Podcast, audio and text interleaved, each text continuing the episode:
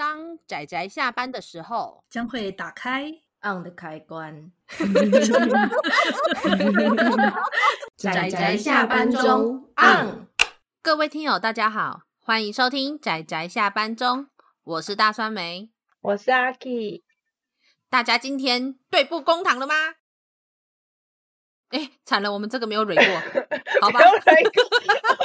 好了，没有。我们今天就我知道大家一定已经很习惯我们的高知识犯罪研究系列的开头都很干，所以我想一个干干的开头就是我们这个系列的一个特色。但是没有关系，我们今天一样就是要配合我们的主题乐，要来讲一部跟推理或者是高知识犯罪相关的作品。所以呃，来问一下阿 K，你知道我们仔仔下班中的这个月的主题是什么吗？历史。哦。可恶！竟然知道，你跟我讲过啊。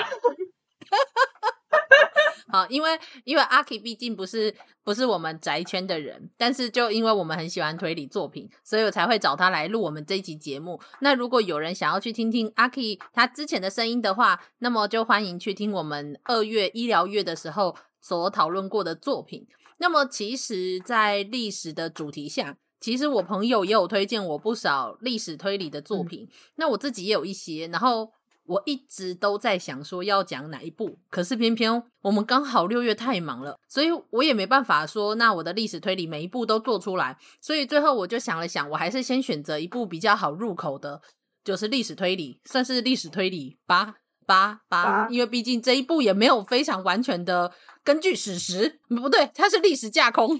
对啊，而且其实。他的推理有那么一点点不不是那么经典的推理的感觉。对，没错，这件事我们之后提到作品内容的时候，我们也会来说。所以，在我跟阿 K 讨论好说，那没关系，我们还是来看看这一部张公案，就是我们今天要讲的这部作品之后，我们的友站，诶，应该算是友站吧，我就不好意思说他们是友站了。就是有一个 Podcast 节目叫做《二之根：你的犯罪研究日志》。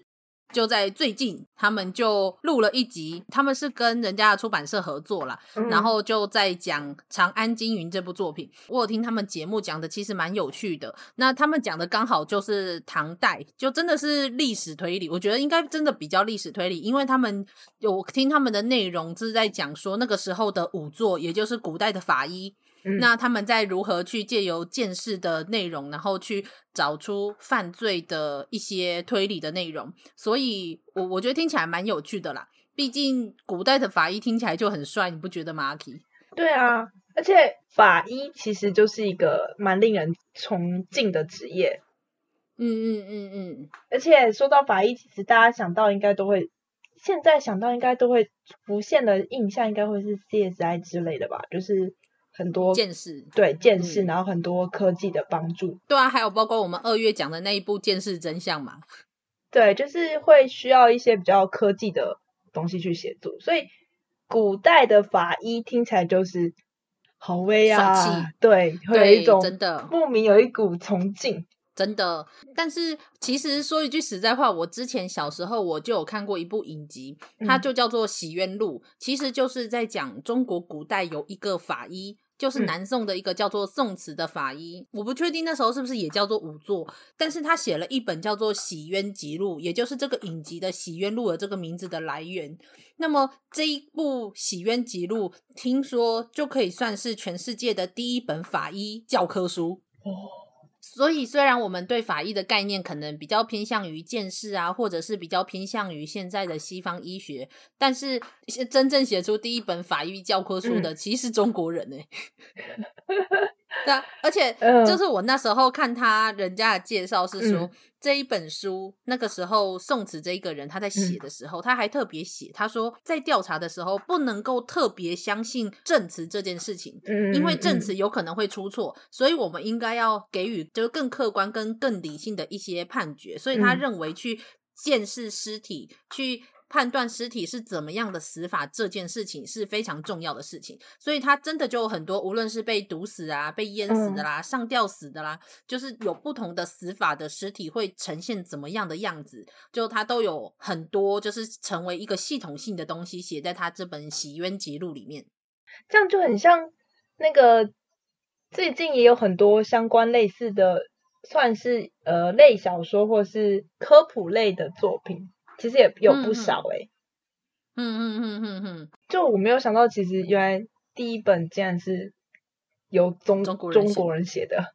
对对对，而且一二四七年出版的哦，天哪，真的是有够久以前，对，而且很久以前。听说被引进到欧洲的时候，所以对欧洲他们那边的法医是有蛮大程度的影响的。嗯，所以我那时候就是我知道，那时候我小时候很喜欢这个影集嘛。嗯，那我看完之后去查一些相关的资料的时候，也觉得蛮厉害的。不过说是这样说，我还是觉得可以面对一堆尸体跟要解剖他们，还是一件需要很多勇气的事情。嗯，很很很不可思议，所以好啦，但是就是讲到法古代法医跟仵作的时候，让我想到这本作品，所以我们就算是算是趁在他们后面，就是提供一部古代法医的作品给大家有兴趣去看看这样子。那么我们今天要讲的这部作品名字就叫做《张公案》。嗯，阿 K 还自带音效诶，超好笑。不觉得就是名字很威，听起来应该要有个音，给他一个音效吗？有对，因为尤其我们节目不放音效的，所以 就哦这样子，掌声好。但说是这样说，嗯，但是就如同我们刚开始说的，这部作品其实我觉得它在推理上面也没有那么的推理。而且甚至作者自己都说，他想要写的是悬疑元素，他没有想要写推理小说。不过没有关系，我们就要来提一下这部作品的名字，就有一个非常特别的点，就因为这部作品就叫做《张公案》，我们就要来提到有一个文体就叫做公案小说，所以我就要来问一下阿 K，请问一下，你有没有看过公案小说类的作品？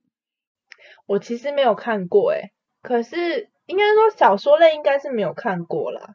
那影视作品的话，像比方说，大家应该那个包公应该算是吧？是吧？欸、没错，没错，然后还有那个什么狄仁杰啊，啊，对对对，然后还有一个，你刚才讲那个小时候你喜欢看一部影集，我现在突然间想到一个我以前很喜欢的一个影集《拍案惊奇》，应该算吧。拍案惊奇就是他好像有看过，文本是拍案惊奇初科跟副科林初萌写的，然后柠檬初吧啊柠檬初哦好，你说的是三言两拍吗？对，然后可是他好像有被改，就我记得他有被改成电视剧，很久以前，很久以前，真的很久以前。对对对对，那没错，就是阿 K 现在提的，真的都是其实应该可以算是我们。呃，至少台湾人的环境中就蛮容易接触到的跟公案小说相关的改编的作品，所以这个时候我们就要来讲讲，可能也许有一些人都会看过这些作品，可是却没有听过公案小说的这个文类，因为其实这个文类虽然被归在所谓的推理小说中的一个中国古代小说的这个方向，但其实它本身在中国的古代小说中，它就是一个文类。就它可能有有传奇啊，或者是有可能其他灵怪啊之类的分类。那么公案就是一个特别其中一个文类，就是有一些文学家是把他们有专门一个归类归在公案这个分类。嗯，所以就要讲一下这个词，其实它是从宋代才开始大量出现这个名词，因为在很多文学、很多的文字记载中，就是出现了说公案的这一个词语。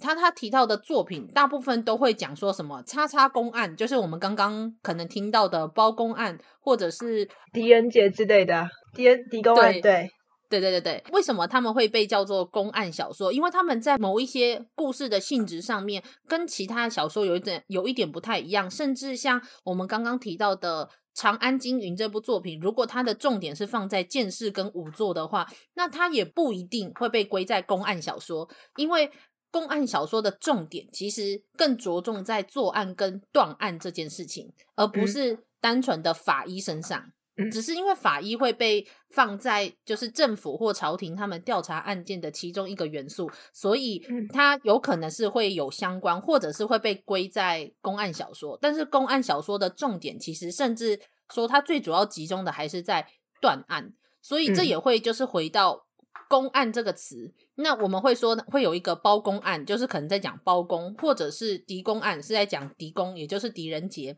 嗯，那么通常这类型的作品里面的主角也会算是我们类似推理小说的侦探的这个身份。嗯，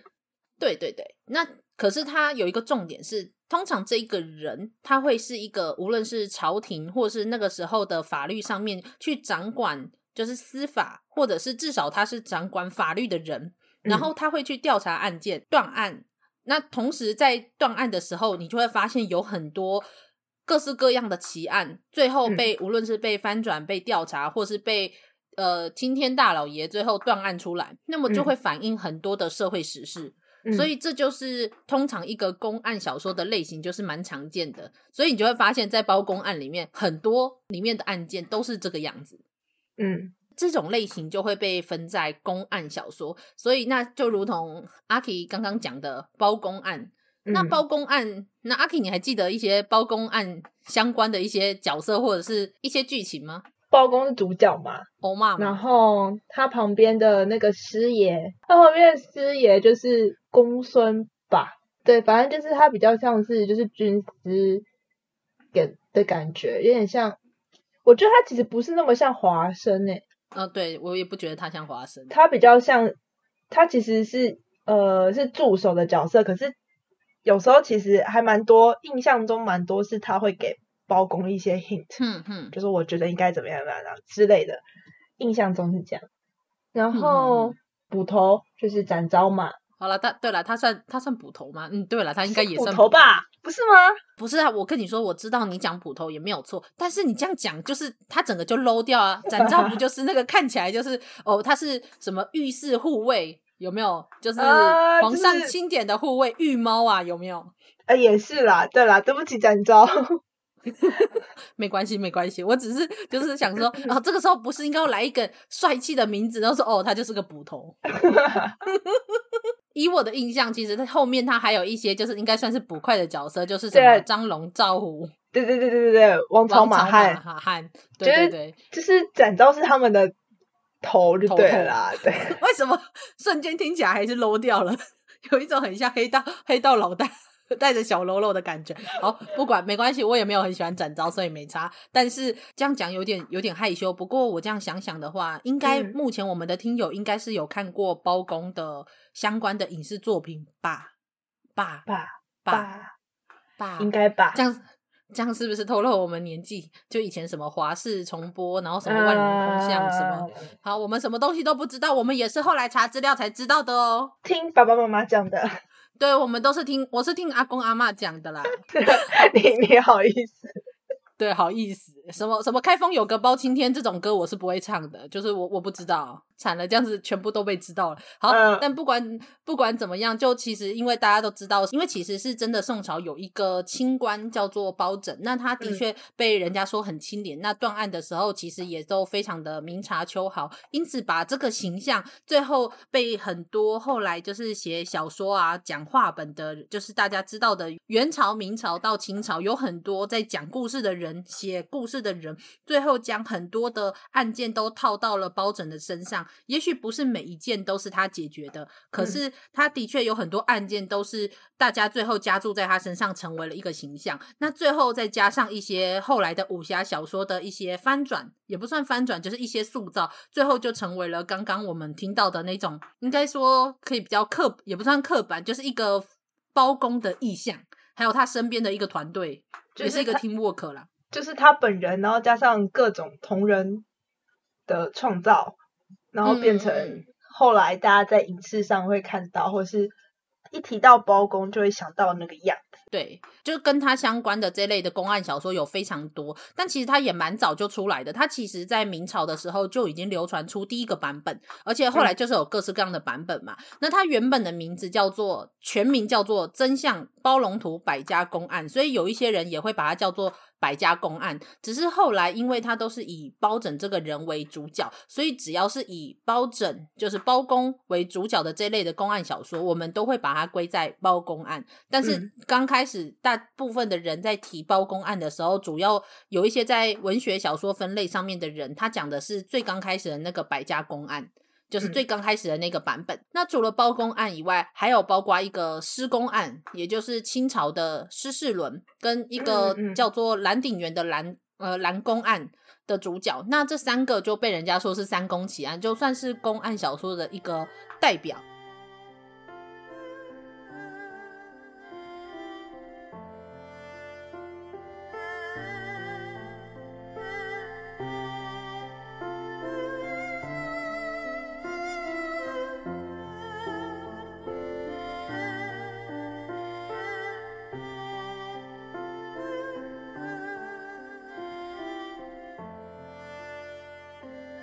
看，就大家都隐约都知道这一些被改编的影视作品，甚至有可能都看过、嗯、啊。就是这些作品其实都在我们的传，就是也不算传统，就是刚好是我们的娱乐文化之中，应该可以算是跟我们就任何人都算蛮亲近的，也不算推理小说吧，就公案小说的改编的一个版本了。嗯嗯嗯这样，我觉得是这样啦，应该多少人都会有接触，所以这个时候就要再提一个是。阿 King，你刚刚还有讲一个狄公案，对吧？对啊。那你知道狄公案最有名的那个版本是谁写的吗？最有名哦。嗯，猜猜看，非常特别，有一个系列叫做《大唐狄公案》，就是以狄仁杰为蓝本去写出来的。我要找到答案。那你就找到答案？有，我找到。我现在决定，就是我们以后邀请来宾，绝对不可以让他们马上 Google。我是该看才知道。就是一个荷兰的外交家、嗯、外交官，对啊，好惊讶，对，很惊讶，对不对？对，没错。我我以前知道这件事情的时候，我也非常的惊讶。狄仁杰的这一套最有名的系列叫做《大唐狄公案》的这一系列小说，他其实是一个叫做高罗佩的荷兰人写。那他从小就很喜欢中华文化，嗯、所以他也非常认真的学汉学，就跟中华文化相关的各种文化。听说他会每天写书法，到中国的时候还会参加他们的诗社，还会弹古筝。嗯、天哪，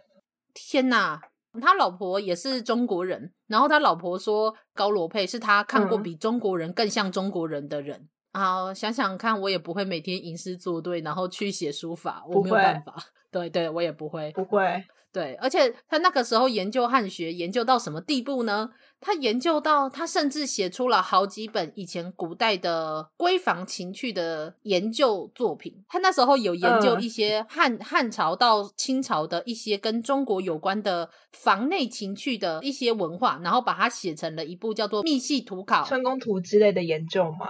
对对对对，他一直觉得说，感觉中华文化的人就是很很避俗，所以他觉得应该是不会有什么。跟性相关的一些教学，嗯、后来没想到这样一研究就觉得不得了，其实有各式各样不可思议的东西，嗯、所以于是他去研究了之后，那把它写成了一些就是他自己的研研究的作品。那除了这一本以外，还有另外一本叫做《中国古代房内考》。嗯，哎，我真的很想去看看，不知道有没有哪里可以找得到这个版本？你不觉得很有趣吗？一个荷兰人，然后在写春宫的事情，啊、重点是中国的，就是东方的。成功的事情就觉得好酷哦，对啊，好酷哦！我我刚开始知道这个人的时候，我也觉得这个人非常的不可思议。嗯、但是我呃，我现实中有认识一个瑞士人，嗯，那他真的就是瑞士人的长相，可是他他从小就是学中文、打太极，后来来台湾教中医，在台湾教中医，你知道吗？教中医这种程度，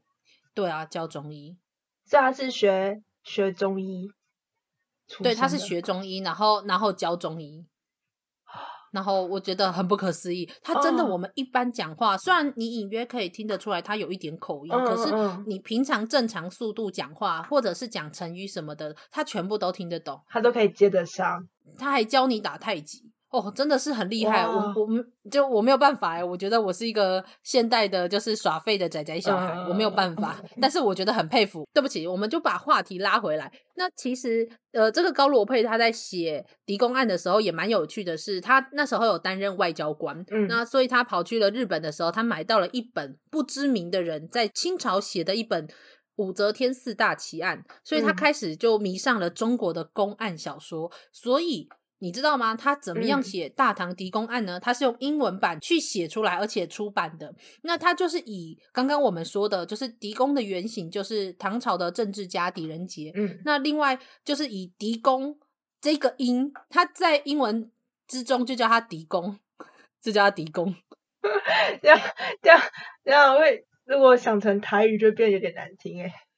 对对对，但是我我想他应该最多只有只有学到普通话？对对对对，啊，应该是应该是。对，然后他就用英文直接写狄公，在他的小说中就称呼狄仁杰为狄公这样子。哦、那他这一套就从一九五七年就出版出到了一九六八年，嗯、出版了二十四本，嗯、你知道吗？一个荷兰人用英文写的中国古代公案小说，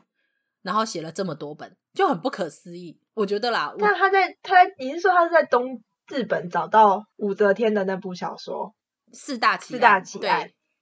对就是在讲狄仁杰的，原本是中译本还是日文本啊？我有点突然间好奇了起来。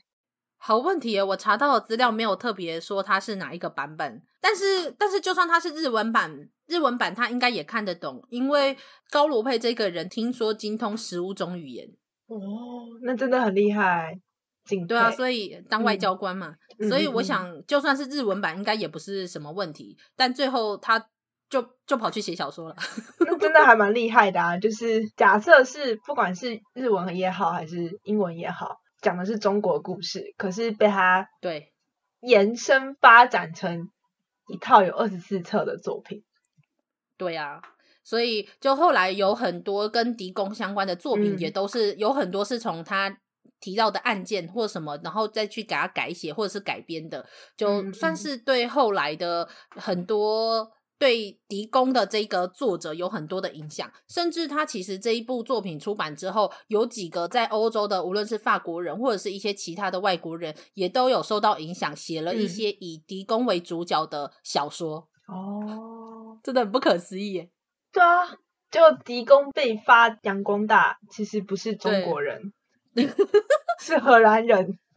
对，而且他最有趣的是，这部作品其实在台湾也有出版。那么，我觉得他有一个很棒的一点是，嗯、刚刚阿 K 其实有讲到的是说，《张公案》这一部作品其实本身没有那么完全的。推理作品的那种经典元素，嗯、但是其实老实说，所谓的公案小说本身的着重的重点是在刚刚我们说的断案。嗯、所以虽然有人说《包公案》有可能可以算是全世界的第一本推理小说，因为比起我们目前就是比较公认的是莫格尔街凶杀案嘛，嗯、就是爱伦坡的作品，相相较起来，的确《包公案》更早出现。嗯、但是《包公案》的作品其实还是有被人家说里面有很多的呃自己。决定的判案内容，然后没有足够的证据，嗯、还有很多都是那种你知道，就是冤魂来托梦啊，超自然、超能力的东西。而且他还蛮多，其实是用那种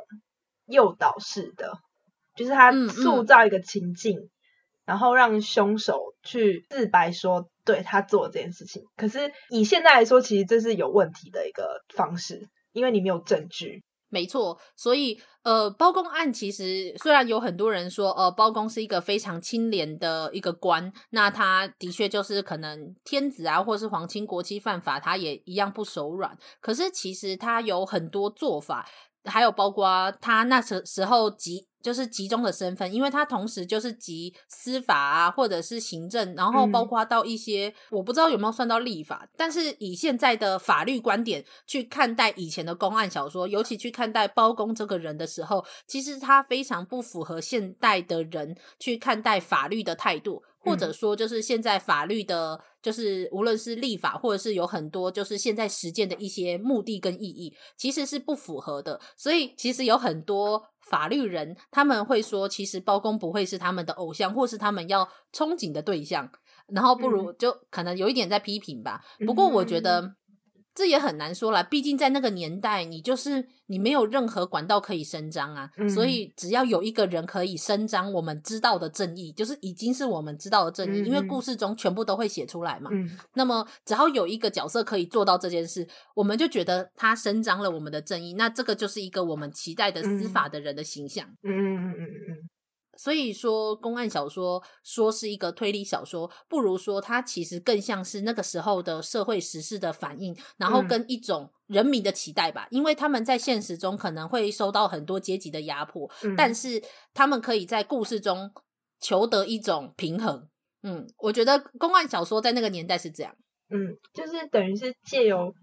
就自己在生活中遇到一些不公不义的事情，他没办法，他可能没有能力，或是他没有没有人可以协助他去伸张他需要的正义。可是借由阅读公案小说，他就可以找到一个情感的寄托。嗯嗯嗯，真的，我觉得公案小说这样子存在的意义是比较多一点的，嗯、但是。就因此的确会造成很多诟病，就会很多人说，哎，你这样的推理也不完全啊，或不完整啊。嗯、但是高罗佩因为他是一个西方人嘛，嗯、所以当他在改写这部作品的时候，他其实把他的无论是就是他在调查案件，或者是他如何去就是呃推理的那一整个架构，其实都。更偏向于西方的逻辑概念，所以虽然说他写的是，嗯、虽然他是用英文，然后写的是中国的古代公案小说，嗯、但是它里面其实有很多他的推理跟他的分析，还有他的判案，其实都会让现代的人更能够接受他的思考的脉络跟概念。嗯、所以我觉得这就是你可以看到说，公案小说它更像是一种。形式，也许很多人都会说它不符合一些推理元素，但是如果去看看，就是一个用西方人角度去写出来的作品的话，我觉得是蛮有趣的。不过我没有看那么多，我没有把这一整部全部看完了，它毕竟二十几本这样子，但是我有看过其中几本，我觉得都还不错。所以如果大家有兴趣的话，要么去看看就是狄公狄仁杰的相关的一些影视作品，或者是去把高罗佩的作品拿过来看，只是它有一些。语句吧，我不知道是翻译的问题还是他本人写的问题，就是会感觉有那么一点点微微的，好像跟现在的感觉不太一样，不影响理解啦。我觉得好，嗯、那么所以就总之，我觉得介绍一下这一部《大唐狄公案》，我觉得非常的有趣。阿 K 之之前知道这部作品吗？不知道，我不知道，我知应该是说我知道它有文本，可是文本到底是什么，我不就不知道。对啊，我我我。嗯，因为我觉得历史推理的时候，虽然说我其实有很多历史推理的作品，我蛮想讲的，但是我觉得刚好公案小说是一个古代小说的一种载体，而且其实公案小说它同时就是我们刚刚说的，它同时有包含就是司法跟法律在断案的方面的呃思考，跟它如何去决定一个案件的过程跟结尾，所以其实有很多是在。无论是文化的讨论，或者是在法律上面的讨论，其实都非常非常的多，更是一个非常其实蛮蛮有脉络的一个一种文体。所以很多人在研究的时候，公案小说是会被特别拿出来做一个归类的。虽然它不在传奇，就是我们常常听的那一些，就是床边故事类的作品，就有点不太一样。但其实它在文学的上面的价值，其实也是蛮重要的。嗯，哼，这样，所以我觉得拿出来跟大家讲讲好了。刚好我们的有站二之根也有提到一部历史的推理作品，所以好了，那么我们不小心前面好像讲太久，我其实没有想过会讲这边前面的背景一些讲那么久，但是我们等一下就要开始来讲我们的张公案的内容哦，但是我们就请阿 K 来简单的介绍一下张公案这一部作品的一些简单的介绍，简单的介绍。就是一个移动式的死神，突突然间被 Q，我就觉得，呃，张公案其实顾名思义就是有一个姓张的人，就是像刚才大三妹讲了嘛，包公案就是包拯这个官在判案，然后狄公案就是以狄仁杰姓狄的人嘛，所以张公案就是他的主角就是一个姓张的人，他叫张平，那他其实。故事一开始，他还不是任何的一个官，他还没有，他不像包公案里面的包拯，狄公案里面狄仁杰是已经是一个具有官职的人，他是从他还还没当官开始讲他遇到的一些需要他去归纳出、整理出到底真相是什么的事件，他遇到了一些就是可能超自然，或者是不管有没有超自然，就是他遇到一些需要由他去辨别出是。一些奇怪的事情，然后他需要去找出说这个事情背后到底发生，实际上发生什么事情，由他去帮忙找出那个答案。所谓奇怪的事情，就是可能有人死啊，或是什么东西不见啦、之类的。那基本上张平就是一个像刚才大酸梅讲，他就是一个移动式移移动式的死神，走到哪就会有人出有人出出命案之类的。张公案的故事真的讲起来的话，其实就是一个很衰的，很我觉得很好笑的是，呃，故事的最刚开始其实就是在讲张平这一个考生，他刚开始是一个考生，嗯、但是他跟他的算好友吧，同乡好友叫陈丑，他们一起要上京赶考，就是一个在古代的剧情中非常容易发生而且出现的事情。嗯、结果没想到刚好他们身边发生了一些命案，也不算命案，就算是。呃，伤害的案件，所以他就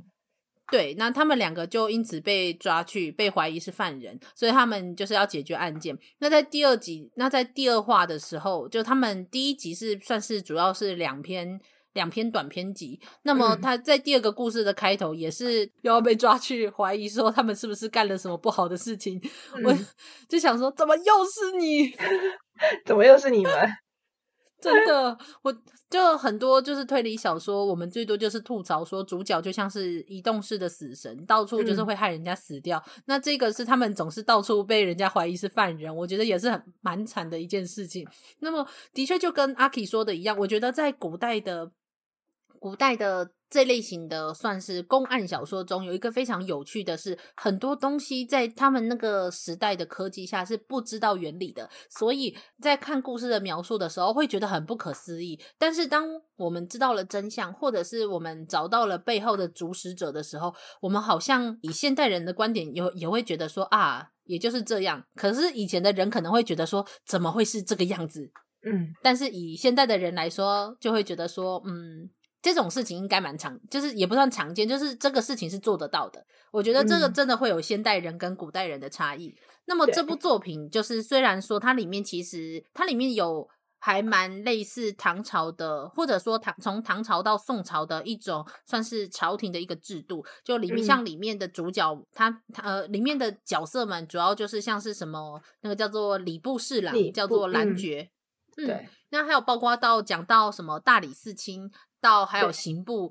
之类的，还有到御史台，他们这一些人其实都是跟所谓的司法跟刑法相关的这一些执法，他们算是执法人员，嗯、都是在古代的公案小说或者是说执法相关的小说中都会出现的几个角色。作者他虽然写的不是任何一个真正的历史中的角色，但是他其实使用他几乎整个世界就是将中国的古代的。执法的这种状况，把它挪到了另外一个算是历史架空的程度下去，塑造出一个新的朝代跟新的几个角色，然后去描写他们几个角色在解决案件的故事。我觉得他这个作者其实描写角色跟描写一些剧情蛮有趣的，只是不能否认的是，他的确也就如同他自己说的，我觉得他的推理成分其实是有一点点小，好，不止一点点小小，我觉得基本上我不会把它当做推理小说的这种程度。但是也没有关系啦，因为这样讲起来的话，其实公案小说也很多都不是推理小说，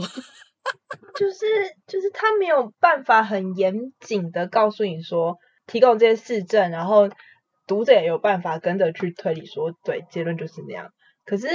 对于悬疑这一点，就是发生一件奇怪的事情，那为什么发生这件事情？背后是有没有人搞鬼还是什么的？那这个部分其实我就觉得有，也还是。就就这一点去看这个小说的话，其实还蛮有趣的一部作品。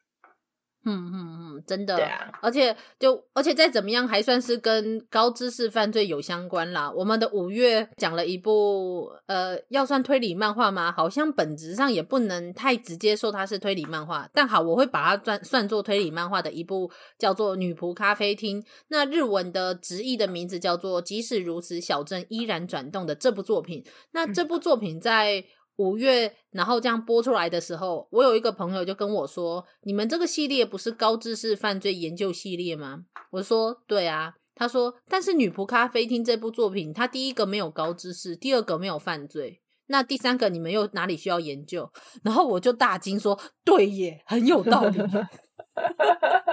但是基本上我们会把一些可能比较偏向于所谓的犯罪悬疑跟推理相关的作品，全部都容纳进我们这一系列里面。所以虽然我特别喜欢推理作品，但是没有那么完全的推理也没关系的哦，啾咪，这样子尽可能的为自己找个台阶下。好，但是所以我觉得这部作品其实还是有达到所谓的勉强算是高知识犯罪，应该也算是有了啦。然后悬疑的，嗯、我觉得他悬疑的气氛也做得很不错。那角色的描述啊，我觉得很多角色的心情都很棒，所以我还是会蛮推荐大家去看看的。这一系列就叫做张公案嘛。那第一集就是有两篇短篇，那第一个就叫做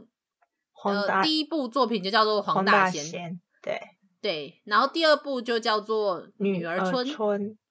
对。那第三第三部跟第四应该算是第三本跟第四本，它也算是同一个故事。嗯、那他们就叫做古井姥姥。那我们两个目前只看了前面两本，对。但我就想说，还是可以拿出来跟大家讨论，简单的推荐跟讨论一下。但是后面的作品我还蛮期待去看完的。嗯、而且刚开始为什么我会想要看这个作品，不是因为任何人的推荐，也不是任何人的心得或是想法。为什么？嗯，我觉得这个张公案的封面很漂亮。对，我也想讲，对不对？它的封面很美耶，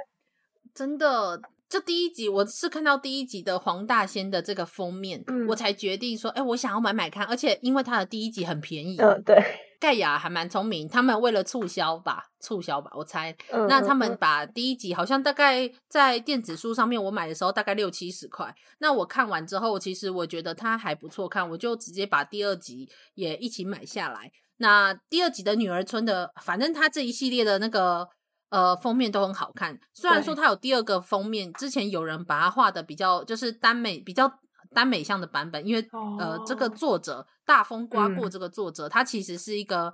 在算是对岸蛮有名的，算是 BL 跟言情的一个小说家。他写的很多 BL 作品都在网络上蛮有好评的，所以大家在看这部作品的时候，隐约就会觉得哪里不对劲。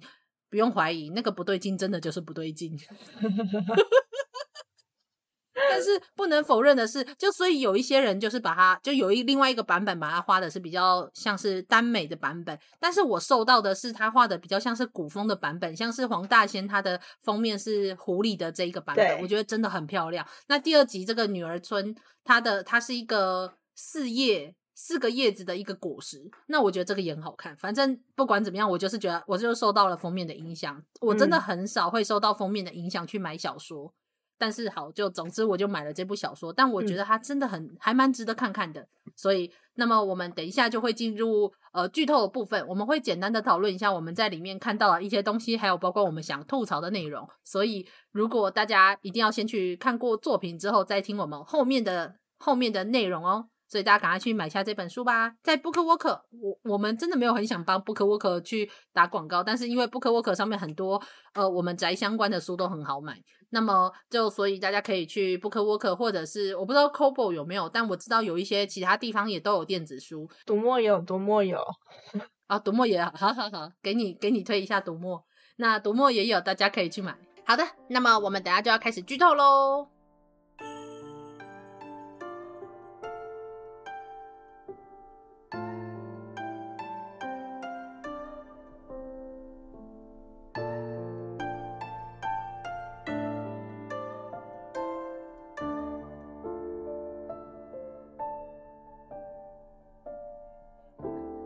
在我们要开始剧透的时候，我们就要来讲一下这部作品。真的是阿 K 有跟我在前面有讨论过说，说他觉得第一集还好，没有那么激情四射，但是他到第二集的时候，那个就是满满的激情，满满的。第二集就很明显了，他就是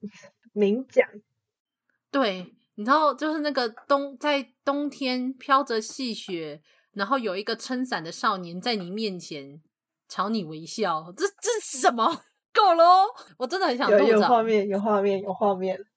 真的。但是好，先不管。呃，我觉得这个作者他真的是把每一个角色，尤其他在第二集之后，因为可能篇幅够多，他把每一个角色在某一种程度上的心境，我觉得都描写的很好。而且我觉得有很多对话其实很生动，就你不会单纯的觉得就是都在调查案件，然后很很无趣。嗯，但是你又会很期待说，它中间真的有非常多悬疑的过程，然后到后面，我觉得它剧情真的很曲折离奇，尤其像第一集，我真的永远忘不了那个鬼笔筒到底为什么最后那个剧情会变成这样的结局。对，我其实鬼笔筒看完我就是一个问号。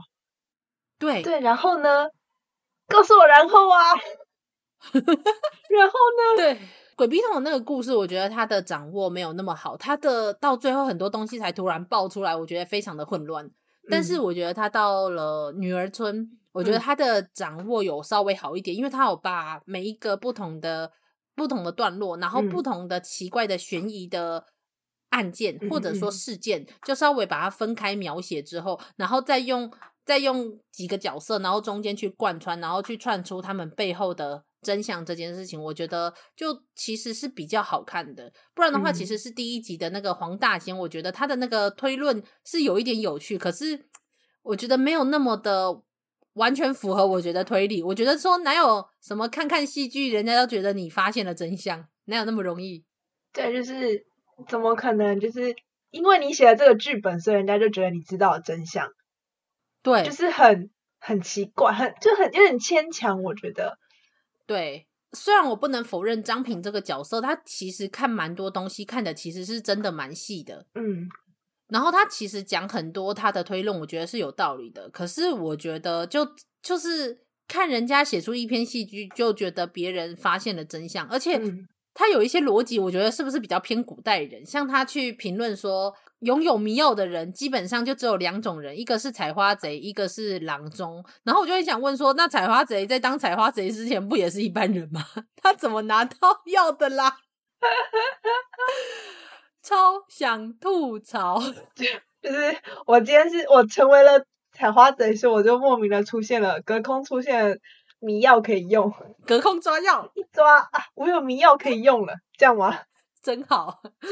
就是隔空抓药，成就达成这样子，技能数，技能点加一。我那时候看到的时候，我觉得呃，好哦，都你都你自己讲讲就好了。不过不过不能否认的是，他其实在里面就是他如何去看出哪一个角色是谁，还有包括一些他们之间的对话，嗯、哪一些东西合理，哪一些东西不合理。他的评断是我觉得还算是有一点逻辑推理的。嗯、但是当他碰到他自己的事情的时候，他我觉得就好像不是不是很有逻辑。后来我这这是真的，我很想吐槽。不过我觉得这也是公案小说，呃，因为我有看过几本公案小说嘛。那我小时候其实也是把他们当做看一种传奇一样的故事，嗯、然后长大的。所以虽然说我自己不会把它当做推理小说，可是我自己不是不能够接受这样子的剧情，因为以前就很多剧情更扯啊，说什么。呃，半夜有一个冤魂来找你，来找你哭诉，嗯、说哦，那个就是杀了我的人，把血衣埋在哪里？然后最后找出来之后，就说这个凶就是这就是你这人就是你杀的。杀的但是、嗯、对，可是其实就算你发现了血衣或什么相关的证据，你真的要说他就哪一个人是凶手，也不是一件那么容易的事情。对啊，就是、嗯、就像我刚才说的，就是他其实很多是那一种。他去仿造一个情境，然后让凶手基于自己的良心不安，然后去自白说：“我做了什么事情。”对对对对对对，好吧。如果因为毕竟他都说他要写的不是推理小说，也他也把它写成是张公案。那既然是算是公案，嗯、我就再加上又是历史背景，我就好啦，就。将就得过且过的让他过了，勉强过了悬疑这一关，但我还是不会说他是推理。但是不能否认的是我，我我在想，可能真的，毕竟这个作者他是写他是写比较偏向于言情的作品出身的，他在描写一些角色的互动跟感情的部分，我觉得还是比较到位的。尤其就是我说了，到了女儿村，女儿村这一部作品，我真的看到了结局是一种非常。惆怅的感觉，因为有很多中间你会发现不得不，或者是在你就是尤其因为就是历史背景，你会知道说在那个历史的环境下，有时代的洪流在那里冲，那后面有一。个什么很大的真相，或是很大的幕后黑或幕后黑手在那里推动一整个所有在转动的人。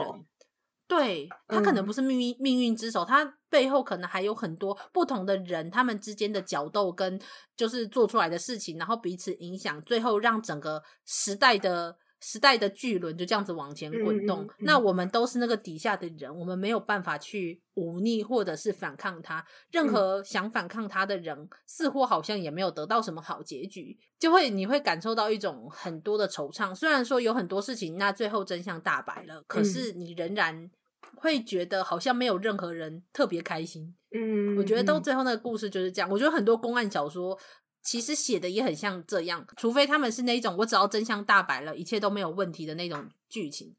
不然的话，其实我觉得有很多案件是那种啊，你其实揭发了所有的真相，其实才是最后那个最惆怅、最悲伤的、最悲伤的那种心情的那种。我觉得《女儿村》就给我这样的感觉，但是我觉得要在这个时候要它有太多的细节跟太多的转折，我觉得要讨论真的好难讨论哦。但是而且再加上阿 K 还没有看完，我还蛮期待阿 K 去把第二本去把它看完的。我会把它看完，可是你知道，其实我觉得他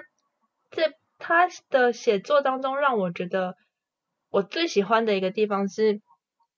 它算是一个架空的历史背景，嗯、所以其实。其实架空的历史，这是一个很好用的一个工具，就是它可以，没错，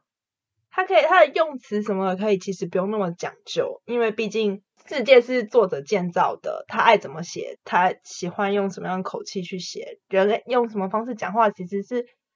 随便他怎么去处理都可以的。可是我觉得他的用字遣词还有给人的感觉，其实是很舒服，不会很。就是让人有一种很错乱，就是太现代的用词什么的，我觉得其实不会。然后他描写景，然后借由景去传达某一些暗示的情感什么的，我觉得就是很到位，就是他很厉害的地方。嗯，真的，对啊，我不不能否认的是，虽然说我们都是，我们真的是对他悬，就对他的悬疑气氛，还有对他。到底为什么会发生这件事情？然后会感到就是很很好奇。可是我觉得就是也有一部分是我真的很想看看这些角色到最后会发生什么事情，跟最后会有怎么样的结局。那还有包括到阿 K 说，就是他们就这个角这个作者在描写这些角色，尤其那个对话，那些对话真的是有时候你会看到那些官员们就在那里高来高去，对，一边觉得很好笑，然后又一边觉得，哎，就是。这个就是官员啊，就是那个场面话，互相绕来绕去，明褒暗贬的那个，对，看起来其实看起来还蛮过瘾的。说实话，真的。那里那可是他同样的，就是也不是只有所有人都在底下，你知道，就是那一种别别扭扭的。它里面有一个其实非常狂放的角色，就是那个王太师的儿子王彦，刑叫、嗯、刑部侍郎，刑部呃刑呃不是，他是。我一直忘记了他好像是哪个，反正我忘记他的官职，可是他是刑部刑部的二把椅。对对对对对，最大那个下面就是他了。对对对对，类似就是可能副副部长类似这样的角色吧。那是就很好笑啊，因为他是太师的儿子嘛。呃，这个人叫做王燕，那在京城被人家说是三大神断，说他很会判案。他最会判案的原因，竟然不是说因为他很聪明或是很厉害，虽然他也的确是很厉害、很聪明，但是有一个最主要是因为他是太师的儿子，所以别人不敢判的案子，他敢判，就是官二代。因为我觉得看他出场的时候是真的很过瘾，因为就会有一种呃，因为反正。就你以为你很有钱，但是我跟你说我家更有钱。Uh, 你以为你官很大，但是我跟你说我爹是太师，我官我我官也很大，然后我爹是太师，所以我我的那个阶级比你更大，所以没有人敢跟我杠，所以就是到处抢人家的案件来做这样子。哎、欸，其实我还蛮喜欢他的耶，真的，我也是。里面的角色当中，我其实蛮喜欢他。我对张平还好，普通，嗯。对陈愁也还好，可是我还蛮喜欢王艳的，嗯、真的，他是一个嚣张跋扈到却让人不讨厌的一个角色，而且就是一个很很自我，可是又又就是不会让人家觉得这个人怎么那么自大，那么的可恶之类的那种。对啊，虽然乍看好像他都在那里跟蓝爵讲干话，但是其实我觉得他是蛮真心把蓝爵当朋友的。对，就在很多的行为上面。然后，但是我就，可是他们两个的相处，我觉得就跟蓝爵和他以前那个好朋友叫做辜清章他们之间的关系就有一点不太一样。我觉得就不太一样、欸，哎，是不同的。毕、嗯、竟一个就是我我老子是太师嘛，那一个是，一个就是呃家里可能男爵家里是罪臣之后。就他的，对对对他家都是算是罪人，那他的爸爸算是唯一一个活下来的，可是却一样就是混，算是混吃等死，最后碰到一个愿意嫁他的女人，然后生下了男爵。那男爵其实蛮小，就两个父母亲都过世，所以就过得很苦的这样子，算是呃，就是算是一一心的想要求功名，然后想要夺得一个官职，好好的活下去，就比较底层，然后想办法要让自己翻身往上。走的一个形象，对对对。那最后就我们在看第一集的时候，他看起来就是那种好像似乎在哪里都悠然自得，非常的圆滑，非常的八面玲珑。可是你到看到了第二集，看到他如何回想他以前的过往的时候，你就会再想到现在他这个样子，多少我觉得会有一点心酸呢、啊。嗯嗯，然后再想到就是辜清章。就是苏林这个角色，在他生命中的地位，跟他们呃的他的死去，还有包括到后来，就是他影响的这一个案件，我觉得到了最后面，你看到顾清章这个人，然后跟他最后这个背后的真相，我觉得是一个非常让人难过的，就是很让真的是很最让我惆怅的一部分。会揪心吗？我觉得蛮揪心的，但是也不一定是 BL 的那种揪心，就不一定是那一种所谓的。耽美情愫的揪心，我觉得是就算不没有耽美情愫，真的就是好很纯的友谊。虽然我在想作者到底有没有想要画很纯的友谊这件事情，我也很好奇。但是就算是很纯很纯的友谊，我觉得都很让我伤心，就是因为就背后的那一个真相跟很多东西，嗯，我觉得真的不是。我们普通的人，你看他们里面很多角色都是官员呐、啊，但是他们也有很多他们不得不的事情，就是可能表面上必须做符合他现代身份官员身份的事情，可是他可能心里其实是完全不想这么做的。对啊，我觉得第一本的第一本的黄大仙就可能比较像是在看，真的很像是推理作品的短篇集。那第二本就真的像是更像是完全在调查案件，而且他的调查案件是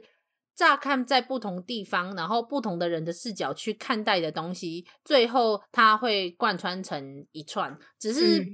它里面有很多可能比较细琐的小事件的一些证明，他就会讲讲把它带过去，我觉得是有点可惜啦。不过可能因为这背后真的太多东西了，他可能会写不完，我我猜，或者是作者写不出来，我不知道，我不知道，不知道欸。但是但是没关系，我觉得这部作品是一个你画你看悬疑风格，然后跟看角色的互动一样，是可以蛮想让人看完的一部作品。嗯，我都很我都很努力，不要剧透第二集，然后让阿 K 去把它看完。好，好啦，那我觉得这两本书，我其实我还蛮是蛮想推荐跟讨论一些细节上面。不过我觉得有很多的内容在我们前面讲到公案的时候，其实基本上都讲完了，就像是。呃，我们觉得有很多它其实不太符合推理的部分，那有很多自圆其说的部分，嗯，还有很多就是看起来曲折离奇，但是根本就是莫名其妙的部分。我觉得其实都很公案小说。好，所以所以这就是我觉得刚好刚好我看完之后，我觉得我们可以来讲公案小说，嗯、那同时来讲张公案的原因。但是张公案这部作品，如果你真的要讲，我倒觉得大家还是自己去看看它，因为我觉得讨论它，因为太多东西其实是在描写人物的感情。那就算它有悬疑，可是我觉得去讨论很多手法没有太大的意义，因为它没有太细节的手法可以讨论，它更多的更像是人的关系跟动机这件事情。那这些东西，我觉得自己去阅读，他们可能会更适合，更适合欣赏这部作品，而不是听人分析。所以我会觉得大家还是去看看这部作品吧。其实我一直会以为，我自己想象它是以宋宋朝。嗯，我不知道为什么我自己联想到的，直接自己带入的背景就是宋宋朝的官员们之间的往来状况。然后我觉得，真的就像大上面讲的，就是人之间的那个他的角色之间的互动，真的是很有趣的、很生动的部分。嗯、那嗯，关于就是推理的地方，就真的其实还好。嗯。比较像是你就顺顺的看完了，然后对对对对对对，哦，原来是这样啊，哦哦，没有推理也没关系了，哦，是这样子啊，对，然后其实你也不会特别想要去深究，就是为什么这个点他会是这样认为，而不是这样认为呢？因为材料也不够，也不够让你去判断说为什么他会是往 A 那样想，而不是往 B 呢？因为其实你也没有也没有那个东西可以让你这样去思考，对，也没有往 B 的东西，对。这就是做的时候往 A，你就觉得嗯，对，好像没错耶，然后就顺顺的看下去。对对对对对，说不定作者这一部分是故意的，多说多错，少说少错。但是有一个有一个部分我也很想，就是我觉得很有趣的，就是在第二集的时候，里面有一个他们当年的科举的状元，嗯、叫做柳同乙、嗯、这个人，嗯、那么还有一个叫做邓旭。的这个，他算是他算是谁？大理寺卿嘛，是卿吧？反正大理寺的人就对了。对对对，哦，他这个人的背景也蛮传说的，不过这要到后面才会知道。但是呃，邓旭跟刘同义他们中间有一段是，就中间有很多小小的片段是他，就是他们两个在装疯卖傻的一些桥段。嗯、我个人觉得他们的装疯卖傻蛮好笑的，那个还真的还蛮好笑的，就。哎，真的，无论邓旭如何装疯卖傻，那柳同乙都可以接下去，接得下去，超厉害，超厉害，真的。然后，然后旁边的人就会觉得说，哎，柳同乙是说邓旭是他疯了的叔叔，对，他就就是人家就觉得说，哎，不对，疯的应该不止你叔叔，应该你本人也是疯子吧？就是对，路人的 OS 是这样。他们的那个顺着讲下去的那种对话，真的太好笑了。这个作者，你其实真的没有很想写推理吧？就我我现在看印象最深刻一段，就是那个邓旭他自己是什么忘记了，然后他就是一直说有同乙是哪吒，然后叫哪吒叫他去帮他办事，帮他跑腿那一段，应该是算是这他们两个装疯卖傻第一个桥段的地方吧。嗯嗯嗯，因为我觉得真的很好笑。真的，就大家如果就算不想看推理小说等等，我觉得去看一个古代的在调查案件的，又带有有趣的角色，可是又真的充满古风的感觉，因为他们里面的对话跟用词真的很古风，它不是那种偶尔就是说哦好告辞，就只有告辞这个词就是特别古风，不是，它是他们的对话跟他们的那一种用具，还有那个文艺都非常的都非常的古代。就你可以看得懂他们的对话，嗯、不是那种文言文的章回小说的那种程度，但是它又带有古风，所以我觉得是一个蛮好阅读的古风的小说。只是如果有一些人不太喜欢它的 BL 元素元素，尤其第二本真的是激情四射的这种程度的话，那么可能不会那么喜欢这一部啦。但是我觉得还是蛮值得看看的。但是里面真的几乎没有什么女性角色，真的是很 BL 的一部作品啦。嗯，我个人觉得很 BL。哦，我自己是一直到第二第二集才开始觉得，哎，好像有一点不对劲。对啊，我就说阿 K，你还说你会看 BL，我看第一集的时候就觉得觉得这个气氛不对。哦，我是没有那么敏感啦。可是就像你刚才说那个，我觉得他的用用字真的是让人觉得很舒服，不会觉得很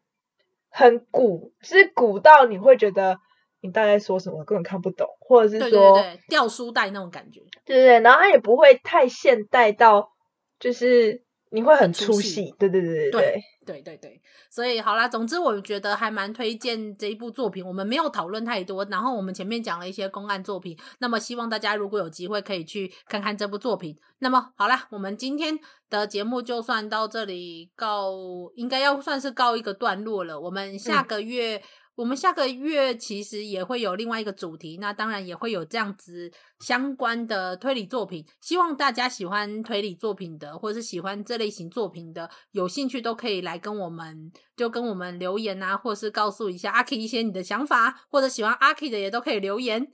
那么阿 K 在如果没意外的话，八月还会再跟我们合作一集节目。嗯嗯，就是这样子。所以好啦，嗯、那么好像有这件事。哎，等等。你竟然忘了吗？我们 还有跟 L 大呢，有啊有啊有啊，还有我们家优秀的 L 大，有，我现在想到了，